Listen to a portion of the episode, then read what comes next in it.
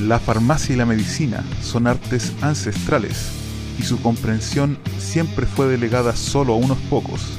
En la actualidad, variedad de conceptos, matices y engaños elevan aún más las barreras del conocimiento. Daniel Amigo y Sergio Loyola se encuentran para dar respuestas clave, fomentar una vida saludable y el uso racional de medicamentos. Ellos son Audio Boticarios. Bienvenidos nuevamente a Audio Boticarios, queridos amigos. Volvemos después de un buen tiempo de no estar grabando. Y obviamente esto no, no sería Audio Boticarios si no estuviera conmigo mi gran amigo, Daniel Amigo. ¿Cómo estamos, Sergio? Oye, sí, estuvimos un tiempo, una especie de vacaciones de audio boticarios, principalmente para poder organizarnos en temas personales, pero volvemos con todas las ganas y aquí con un capítulo muy especial. ¿O no, queridísimo? Claro, ya que este capítulo nosotros, eh, bueno, vamos a estar hablando un poco sobre el rol farmacéutico una vez más, ya que ya que es nuestro tema principal. Exacto, o sea, conmemorando en- también... en debido, sí. con- disculpa, Sergio, conmemorando también el- lo que fue también el Día del Farmacéutico este primero de diciembre. El, el día del farmacéutico y la semana completa también que estuvimos celebrando. Sí, por Yo supuesto. celebré todos los días. Yo celebro todos los días, sea o no sea Día del Farmacéutico. Celebro todos los días con una cervecita y Está bien eso. Cele- celebro el ser farmacéutico. Exacto. Qué bueno. qué Bueno, bueno. como, como lo han escuchado también acá, eh, nosotros no estamos solos y estamos con un invitado ilustre, Una inminencia. una eminencia, a mi parecer, alguien que a mi parecer tiene mucho que decir sobre la, la profesión farmacéutica Un farmacéutico legendario. y de corazón. Alguien que eh, fue nuestro mentor en la universidad y que tenemos el agrado hoy en día de invitarlo. Siempre ha sido mencionado en más de algún capítulo y quizás muchos colegas farmacéuticos que estén escuchando este episodio eh, lo conozcan. No es nada más y nada menos que nuestro queridísimo profesor químico farmacéutico, que también comentarista deportivo, tuvo su faceta como comentarista deportivo y ha escrito varios libros también en cuanto al área farmacéutica. O sea, no estoy hablando nada más ni nada menos que Hernán Vergara Mardones. Profesor, ¿cómo estamos? ¿Cómo está el día de hoy? El día de hoy caluroso. Caluroso, sí. Está haciendo mucho calor. Oye, yo les quiero agradecer que me hayan invitado a participar en este programa que tienen ustedes, que es una iniciativa poco común y muy digna de elogio y de empeño, digamos, ponerle empeño. Porque si hay algo que nos falta, son muchas cosas que nos faltan, pero una de las que más nos falta es saber comunicarnos. Poder hacer llegar a la gente lo que somos, lo que hacemos y lo que le ofrecemos. Desgraciadamente no es nuestra característica ser buenos comunicadores. El farmacéutico no es buen comunicador y hay que arreglar eso. Eso se arregla desde la base con cosas como las que están haciendo ustedes. Yo me presto pero gustoso y feliz a esta iniciativa y espero dar eh, respaldo y seguridad a que lo que tengamos sea realmente útil para tanta gente que está esperando que conocer la voz del farmacéutico que no es muy común que se le oiga hablar. El, co- el farmacéutico no está presente en, en los medios de comunicación muy, muy remotamente, muy a lo lejos. Esa es la verdad, desgraciadamente. Y eso causa de que mucha gente desconozca, o mejor dicho, no conozca lo que es la profesión nuestra. Mira, yo creo que esto, mi participación no es solamente hoy día, sino que son tantas veces como sea necesario hasta llegar a tener una visión más o menos generalizada de muchos aspectos que son importantes de, de revisar. Voy a comenzar con uno que me llegó hoy día. A ver, cuéntenos. Pero, pero antes de eso, aprovechar de explicarle a la gente que nosotros estamos grabando hoy en día aquí en la residencia donde se encuentra el profesor Hernán Vergara. Por ende, si escuchan ríos de ambiente es porque estamos en el patio. Sí, no, no a todo sol, estamos bajo la sombra. Normalmente van a escuchar un poco de viento, quizá una, un paso de un auto, pero es parte de, de gajes del auspicio. Así que, bueno, antes de darle el pase al profesor para que continuemos, entonces los dejamos invitados para que escuchen este nuevo capítulo de los Audio.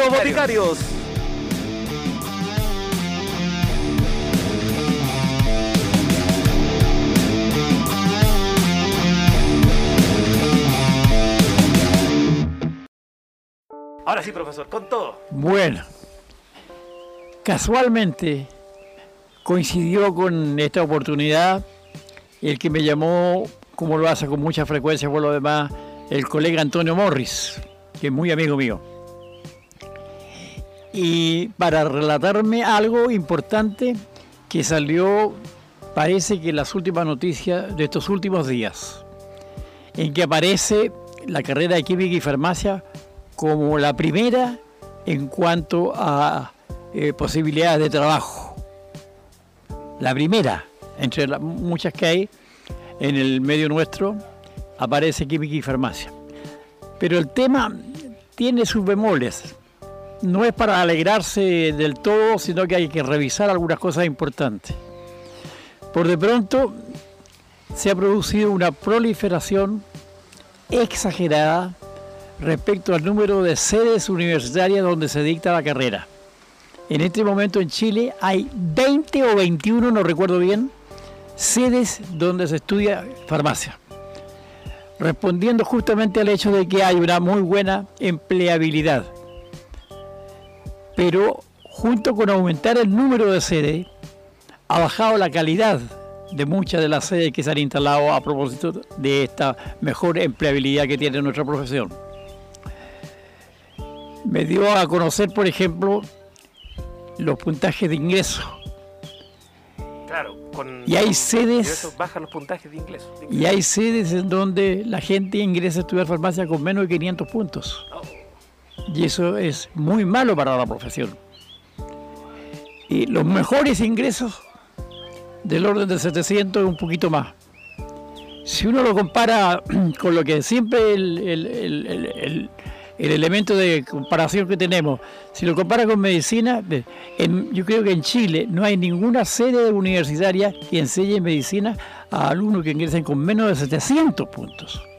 Y nosotros tenemos gente que está ingresando en Iquique o en Antofagasta, no me recuerdo bien ahora, con 400 y un poco más.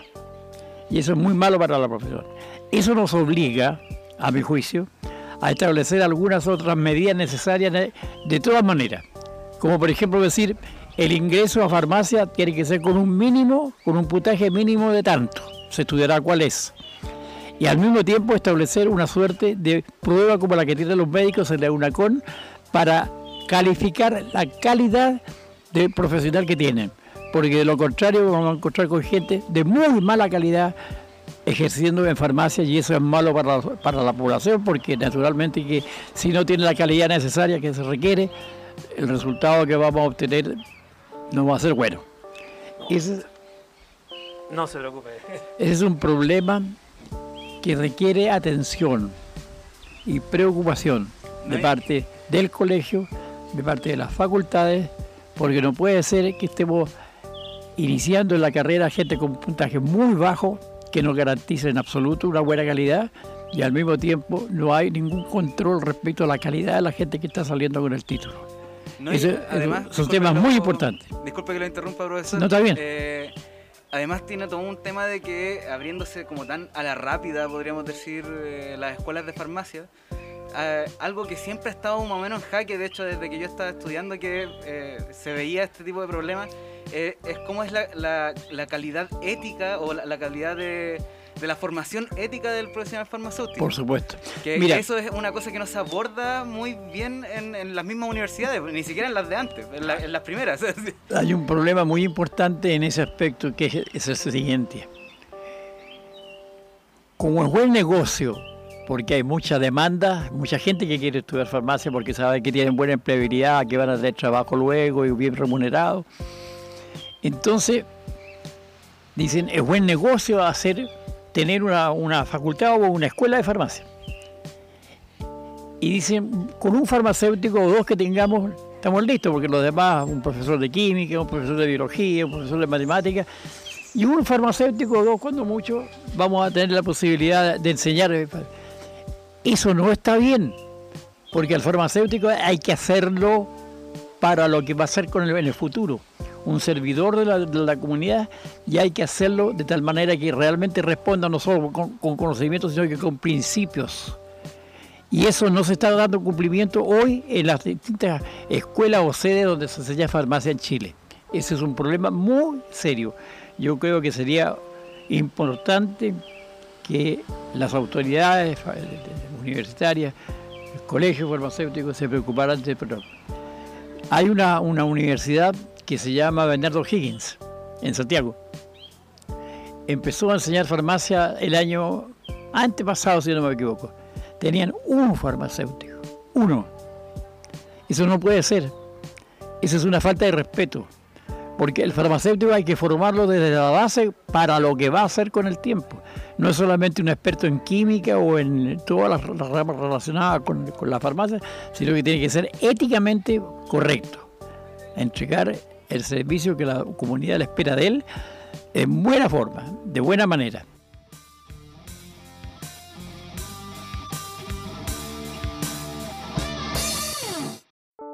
Profesor, y de Sí. su perspectiva, ¿qué vendría siendo para que conversemos? ¿Qué vendría siendo un farmacéutico éticamente correcto? ¿A qué, no, qué nos referimos para que la gente que nos escucha, que quizás no es farmacéutica, entienda eh, dónde está la ética? Porque siempre se escucha Mira, el farmacéutico de farmacia comunitaria trabaja en un ambiente que es muy poco propicio para respetar la ética, porque está metido dentro del mundo comercial. Y entonces la gente, el público, confunde los términos. Eh, La farmacia para muchos es un comercio, un negocio. Un retail. Y no debe ser un negocio, porque es un servicio. Es decir, el medicamento no es un, un producto comercial como cualquier otro.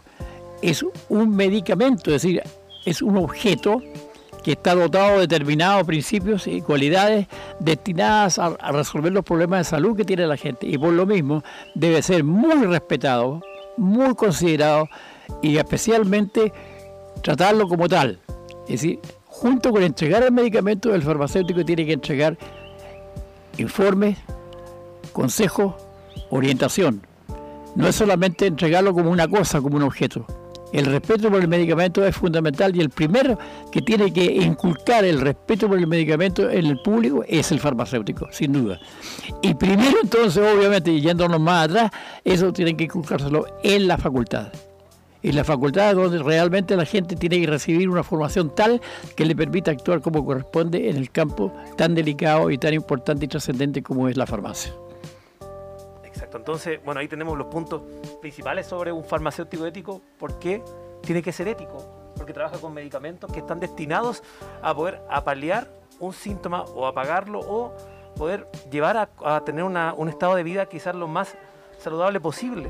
Por lo mismo, vemos que la farmacia se ve envuelta dentro de todos estos problemas, principalmente el tema de la venta, el retail, las canelas que existían anteriormente, que supuestamente hoy en día no existen, pero aún así todavía existen incentivos Aún existen políticas de, de- de incentivo venta. de venta, sí.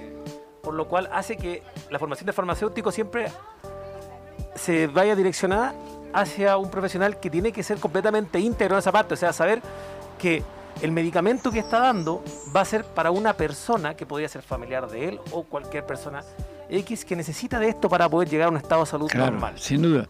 No, y además hay una cosa, mira, hay un concepto que yo he desarrollado, que es el concepto de la tangibilidad del medicamento. Es re importante entenderlo y aplicarlo. Lo tangible es lo que se puede mirar, ver, medir, pesar, etcétera. Es un producto cualquiera como cualquier producto comercial. El medicamento tiene una tangibilidad pero tiene algo más que es la intangibilidad, es decir, aquello que no se mide ni se toca, sino que se considera, se respeta y hay que cumplirlo porque está destinado a un propósito en que el, de- el destino de él no es un destino físico, sino que es un destino, desti- bueno, es un destino físico sin duda, pero al mismo tiempo es un destino relacionado con la salud, con la vida. Y por lo mismo la tangibilidad es un, un tema que hay que romperlo. El químico farmacéutico debe romper la tangibilidad y debe hacer que la gente entienda de que el medicamento es distinto. No es un producto comercial cualquiera, es distinto. Hay que respetarlo. Ese es el, concepto de tangibilidad.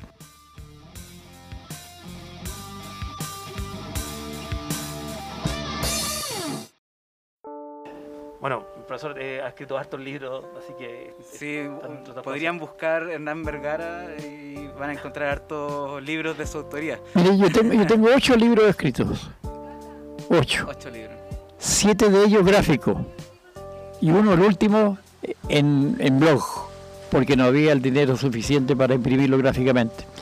Está en un blog. ¿Cómo se llama? Se llama, se llama Lecciones de Farmacia. Así se llama. Está en el- un blog que se identifica con mi nombre. Es fácil de pillarlo. Yo, te- yo tengo aquí uno de los artículos, los voy a checar ahora. Es un artículo de un, de, un, de un tema nuevo para mí que es re importante, ¿ah? que es este. Y este tema se los voy a desarrollar eh, ahora. Biofarmacia e ingeniería galénica. Biofarmacia e ingeniería galénica. Claro. Los grandes desafíos farmacéuticos del siglo XXI. Bueno, dando un poquito de introducción al- al- a la rama de la biofarmacia, va relacionada con todo la, principalmente, es la parte del medicamento, de cómo este se va comportando no solamente en nuestro organismo, sino cómo este es estable para poder llegar. El hecho de la confección del comprimido, de por qué algunos son estables como comprimido, otros como jarabe, y qué pasa cuando este ingresa. La biofarmacia es esa rama de la ciencia farmacéutica que estudia todos estos componentes del medicamento, desde su preparación hasta que llega al organismo. Todos los procesos. Exacto. Y el- todos los procesos que viven en el, me- en el- en el organismo. Y todo esto ha ido cambiando mucho, yo diría que en los últimos 100 años. Así como que no. Mira, no- yo les voy a contar algo que les va a sorprender. Hace más o menos unos 10 años, yo leí casualmente que en Brasil se estaba desarrollando la medicina farmacéutica.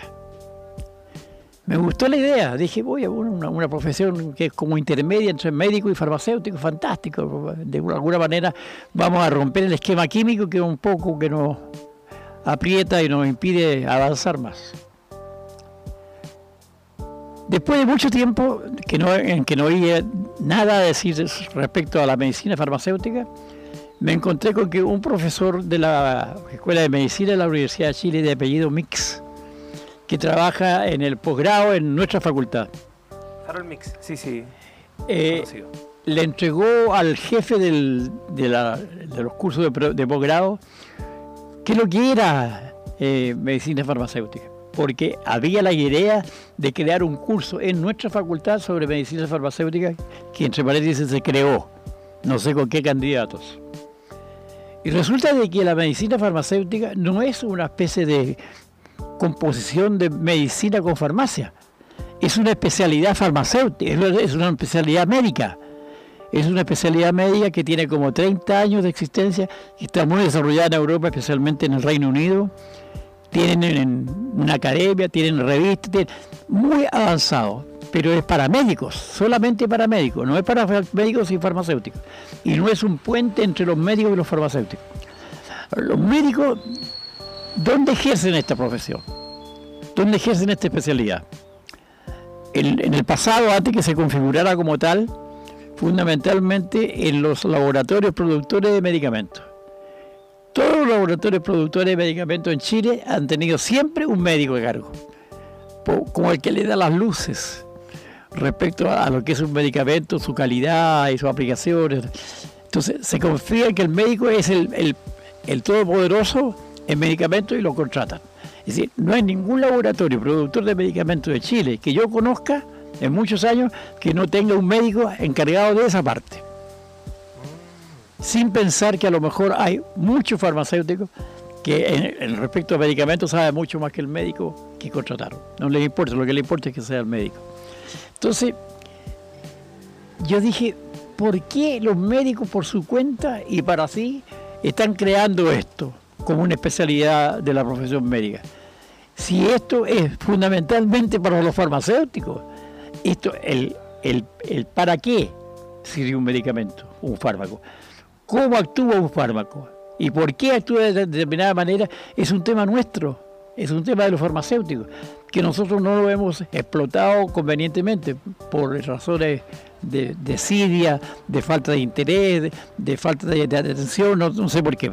Entonces yo dije, aquí hay que hacer un desafío en crear la biofarmacia como parte importante de la profesión farmacéutica. Y eso es este, este artículo del libro.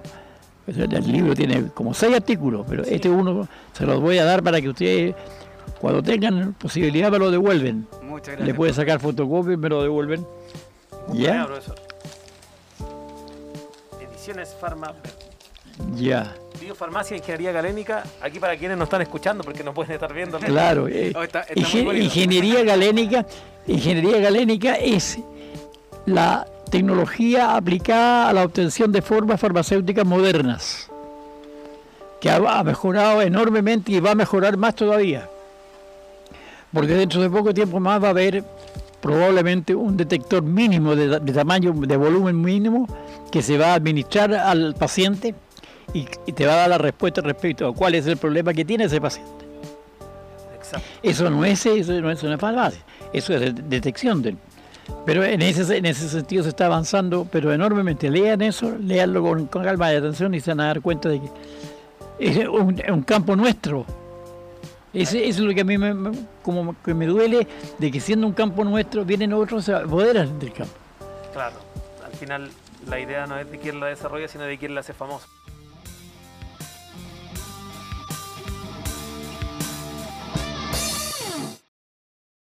Ahora, otro- otra línea- cosa, perdona que les desordene el esquema, ustedes lo arreglan No, no después. estamos sin pauta, estamos si, conversando nomás, ustedes, profesor, oye, no sé. si ustedes Esto se llama conversando con Si ustedes quieren saber cuál es la cantidad de trabajos, de especialidades que tiene el farmacéutico, miren ese hexágono. Es, es un hexágono, es el vértice de, el Ah, vértice de un Ah, hexágono. Perfecto. Mira, A ver, dice el a hexágono lo- a lo- a lo- farmacéutico. en, en el giro, en el giro sí. En- ya, perfecto. La primera área que habla aquí el profesor es farmacia comunitaria. Claro. donde entra la farmacia comunitaria, habla de la farmacia comunitaria como centro de salud, así también lo define la legislación, recetario magistral, fraccionamientos, droguería, ortopedia y dispositivos médicos, todo lo que puede encontrar en una farmacia comunitaria, parece comercial. Dale tú, Sergio, con el siguiente. Sí, después el siguiente, es, el siguiente eslabón vendría siendo los laboratorios. Los laboratorios productores. los laboratorios productores de medicamentos. Aquí se, eh, se encuentra el trabajo del diseño y producción de medicamentos, el control de calidad, los productos nuevos, las ingenierías galénicas, la cosmética y la higiene personal. Después viene la parte analítica, que habla del análisis clínico, la química forense, el control de doping y análisis bromatológicos. Bromatológico es todo relacionado con la industria de, De alimentos. Exacto, para Eso, la gente que eh, no... ah, el no- farmacéutico lo abandonó para poder eh, bonificar, digamos así, al, al- al ingeniero químico, al ingeniero de alimentos. Exacto. Bueno, que también fue una carrera creada por un farmacéutico, Schmidt Heber, ¿no? Absolutamente. Exacto. Bueno, la siguiente Tessa, te va a gustar, Chichín. Acércate más al micrófono. Lo siguiente es, lo que tiene que ver con la salud pública y la regulación. Ahí tenemos, por ejemplo, eh, la ANAMED, que es del ISP, que es la Agencia Nacional de Medicamentos, las áreas biológicas del ISP, la política de, me- las políticas de medicamentos según el MinSal, y el control de laboratorios, droguerías y, y farmacias que también se desarrolla mediante el ISP. Eso lo hace el ISP hoy día. Claro. Exacto. Ya llegando a, a la este, el, penúltimo punto de, de ¿El, este el hexágono lado de allá lo, leíste el del lado de allá? Sí, Todavía no. sí, todavía no. Vamos con la fitotera, eh, fitofarmacia, donde habla de productos naturales, homeopatía.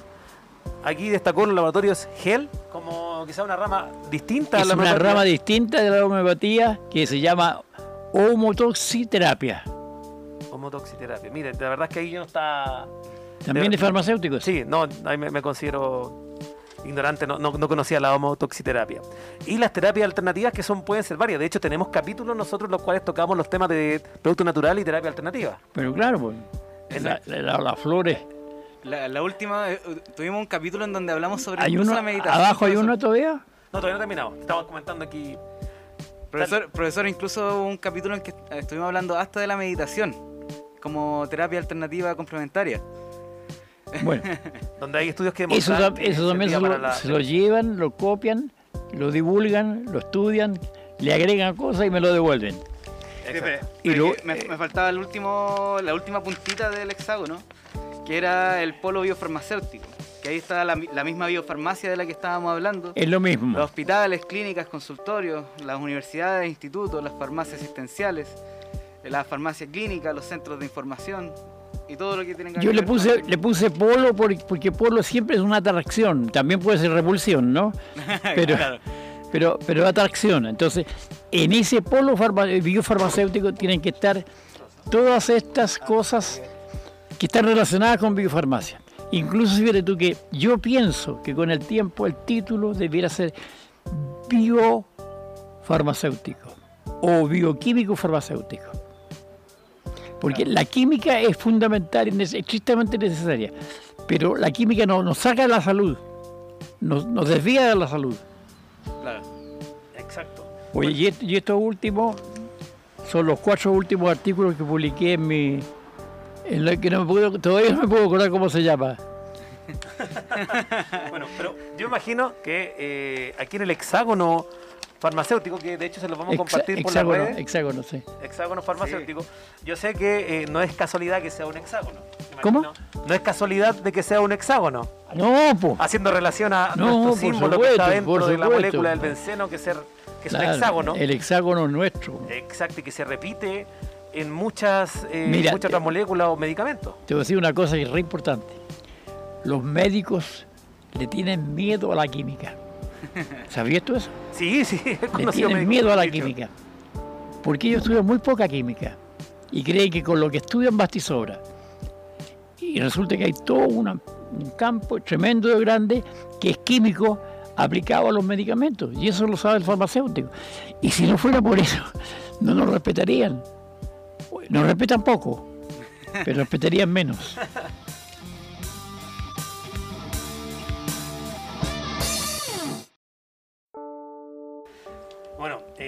Aquí hay algo, un tema eh, nuevo que también es importante y que quizás nos gustaría saber su opinión, porque esto es nuevo, de hecho todavía ni siquiera está definido en Chile, que va en relación eh, de la mano con la telemedicina, que algo ocurrió hoy en día aquí en la pandemia, y es la telefarmacia, que es la provisión de servicios farmacéuticos no solamente al paciente, sino que al equipo de salud, cuando no hay un químico farmacéutico cerca. Ahí dentro de eso está el tema de entrega de medicamentos a domicilio o de repente asesorías que se pueden hacer a distancia. ¿Usted cómo ve eso? ¿Cómo ve un, este un nuevo desarrollo quizás en el área farmacéutica? Habiendo un químico farmacéutico de por medio, lo veo bien. Pero tiene que ser un químico farmacéutico muy bien preparado. Muy bien preparado porque puede defraudar. Si tú pones a un, a un colega incompetente, va a defraudar a la gente que está fiando, fiando en él. Tiene que ser un químico farmacéutico muy bien preparado, que estudie todos los ¿Me días. escucharon? Que estudie todos los días y que esté al día en todos los conocimientos de los medicamentos. No, la, la- la- la te- la telefarmacia es, es muy importante porque va- le va a permitir al, al- al farmacéutico llegar a, a lugares donde no llega habitualmente, donde está, donde está impedido de llegar porque los que llegan ahí son otros. Exacto. Mira, yo he hablado con varios médicos, tengo un nieto que es médico, que me va a venir a, a examinar el, el miércoles. Y él me dice que tiene un colega, que no me acuerdo el nombre, trabaja en el hospital, uno que está por acá por eh, Peñalolén, eh, que dice que lo ayuda mucho y le soluciona muchos problemas, el colega, a él, en, lo que a medicamentos se refiere. El actual ministro de Salud, en una oportunidad, me dijo que es hijo de farmacéutica, Sí. Ma- eh, París, me dijo, ustedes los farmacéuticos deberían meterse mucho más al campo clínico. Y he conversado con otros médicos y todo el mundo me dice, oye, ustedes con todo lo que estudian, ¿para qué? Si no lo van a utilizar, tienen que hacerse presentes, no tengan miedo. Es re importante eso, ¿eh? Al final va en uno, decía el farmacéutico, Sí. se queda callado y Ah. deja que pase la oportunidad. Y, y te voy a decir una cosa, hubo una chica de apellido Salazar, que se Salazar. recibió no hace mucho tiempo, ¿Ya? que estuvo trabajando en el, en el J. Aguirre, Sí, en, la, en la. UCI. Brillante. Los médicos se quedaron con la boca abierta. Eso es saber medicamento. Eso es saber medicamento, eso es saber fármaco. Se la llevaron de la, una clínica allá arriba, está, bueno, de, la- de las caras de las que de las que ganan más plata. La chica Salazar, ¿la conoces tú? Sí, sí, tuvimos la oportunidad cuando estábamos en la universidad de invitarla a una charla. Sí, sí, estuvimos, eh, teníamos contacto directo con ellos. O sea, no, no sé ahora, pero sería bueno quizás tenerla alguna vez en un capítulo de audio la, boticario. la vamos a invitar. No, es muy buena. Pero no es la única, ¿ah? hay otras por ahí también. No, hay, hay varios farmacéuticos clínicos también, bueno. Eh, Ha estado creciendo sí. harto ese sector, la verdad, últimamente. No, y gracias a colegas que se han ido metiendo con hartas ganas. Tenemos, bueno, Nicole Salazar. Ahí en la facultad también hay algunos muy buenos en la parte científica. No, también. Oyersun Oyersun. Sí, Oyarzún es muy bueno. Oyarzún, sí. Y el otro, el, el- el que tienen el mismo nombre, los Javier- dos. los dos Javier Morales. Es que los dos son buenos, No. de hecho. Los dos Buenísimo. Javier Morales. Y, en, y en- en farmacia química, farmacología, también hay algunos muy buenos. ¿Cómo Sí, se llama? Álvarez, Álvarez muy bueno. Álvarez, Guillermo Díaz. Guillermo Díaz también es muy bueno. No, no, son maestros. Hay que valerse de esa gente porque esa facultad está dominada por los químicos. Y la tiran para el lado de la química. Y la farmacia no la, no la- no la- la menosprecian. ¿Para qué hablar del lado más social de la farmacia también? No. ¿Cómo? ¿Para qué hablar del lado más social de la farmacia? Ese también ya... Eso no se conoce. Lo que hay que hacer es aumentar la cantidad de años o estudios, no sé cuántos semestres ya, de, farmacia, de, de de salud pública.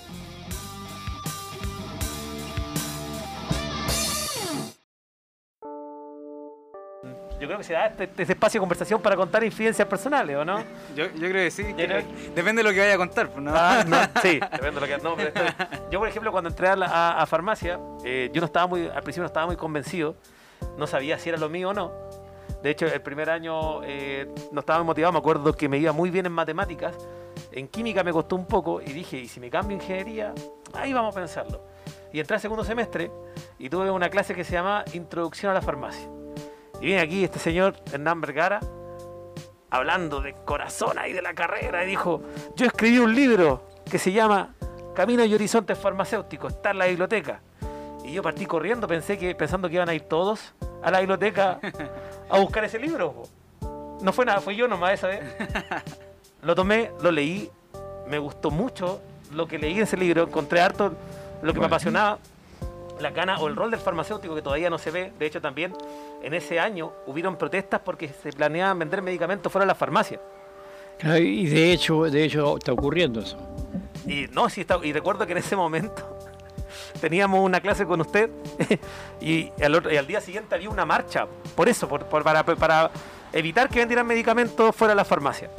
Y usted preguntó en la clase, ¿quiénes de aquí van a ir a la marcha? Y varios levantamos la mano y hubo un compañero que no la levantó. Y usted se acercó y dijo, ¿y tú por qué no vas a ir a la marcha?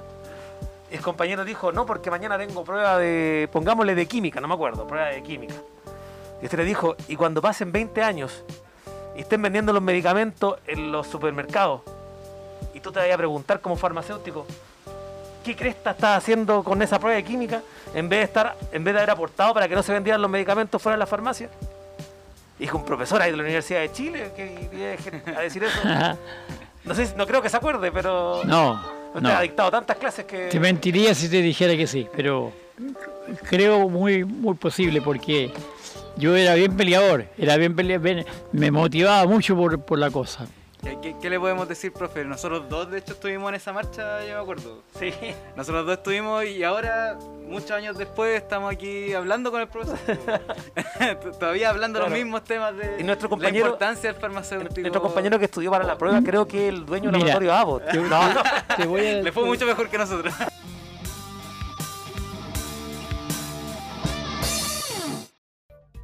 Bueno, mira, vamos despidiendo este capítulo que fue en realidad sin pauta para poder conversar con el profesor Vergara, que es una gran inspiración para cada uno de nosotros y quizás más de un colega que no- nos escucha a través de, de nuestro, nuestra plataforma.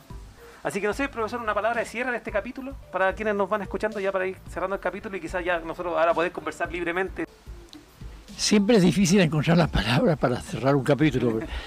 Yo lo entiendo como un capítulo de un camino largo en el que con estos co- colegas jóvenes vamos a poder entregarle a los colegas más viejos, mediana edad también, por supuesto, una información, un espíritu, algo que les sirva para ejercer de mejor manera su, su profesión. Estoy convencido de que yo, junto con ustedes, niños, muchachos, voy a poder hacer una buena labor en la despedida mía, porque ya me queda poco, me queda poquito. De repente empiezo a pensar yo, ¿cuántos años más viviré? Poquitos, no, no son muchos. son muchos los que tengo. Y por eso mismo, obviamente, los que me querrán, los que me restan tampoco. Yo tengo 91 años y en abril cumplo 92. Ya saben, para el cumpleaños del profe.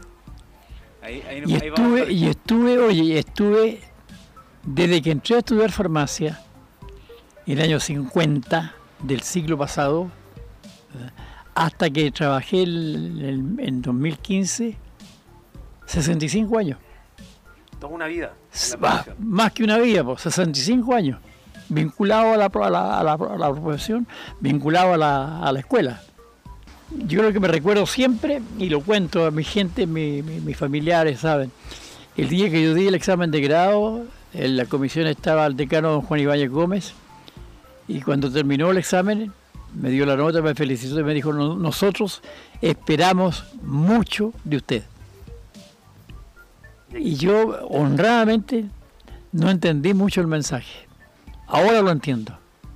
El viejo se dio cuenta de que yo era capaz de hacer cosas que fueran realmente, el viejo lo digo con, con Sí, cariño, con ¿eh? sí. se dio cuenta de que yo era capaz de hacer cosas que fueran útiles para la profesión. Bueno, para terminar, profe, quería agradecerle de nuevo mucho que, que pudiera estar hablando aquí con nosotros. Para nosotros es un honor, la verdad, tenerlo en nuestro programa, Yo, que hable con nosotros. Y Yo les digo- sea un gran... yo les digo, pero con la mayor honestidad y honradez posible. Para mí esto es la raja. Me, me siento, me siento fantástico hablando con ustedes sobre estos temas. Y sobre todo de, dar- de darme cuenta de que hay una generación nueva que está vibrando con las mismas cosas con las que yo he vibrado durante tantos años.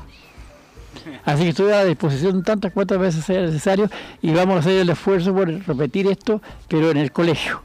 Les agradecemos de nuevo la audiencia, sí, el que nos escuchen y compartan nuestros capítulos para que les sirvan a, a las demás personas que eh, puedan estar necesitando ayuda o, o necesitando información sobre medicamentos. Ya saben que los distintos capítulos que Yo le doy gracias a ustedes, ¿ah? porque ustedes no tienen ni idea el ayuda que tiene para mí esto y me hayan pedido que participe con ustedes.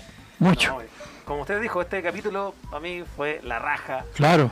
mejor que la Sí, la pura verdad. Así que, bueno, con Sergio ya despidiéndonos y agradeciendo nuevamente, hemos agradecido como tres veces que nos hayan escuchado y que se hayan quedado hasta el final del capítulo. Eh, y también, como es costumbre, Sergio, ¿dónde nos pueden escuchar? en todas nuestras plataformas como Spotify, Anchor, eh, Google Podcast, Apple Podcast, eh, Radio Public. Radio, Radio Public y ¿cuál era otra? Creo que eso- ¿Era No, creo que son Era- no, eso. son Ya, esas. pero, eh, escuchen en Spotify si es donde más nos escuchan. Si no, googleen Audio Boticarios y van a poder encontrar también la otra parte donde nos van a poder encontrar. Síganos en nuestras redes sociales, Instagram y Facebook. Así. Y nos vemos en, en el próximo capítulo de Audio Boticarios. Boticarios. Muchas gracias y gracias, profesor. Se pasó. Los felicito a ustedes Muchas gracias. y sigan en esto.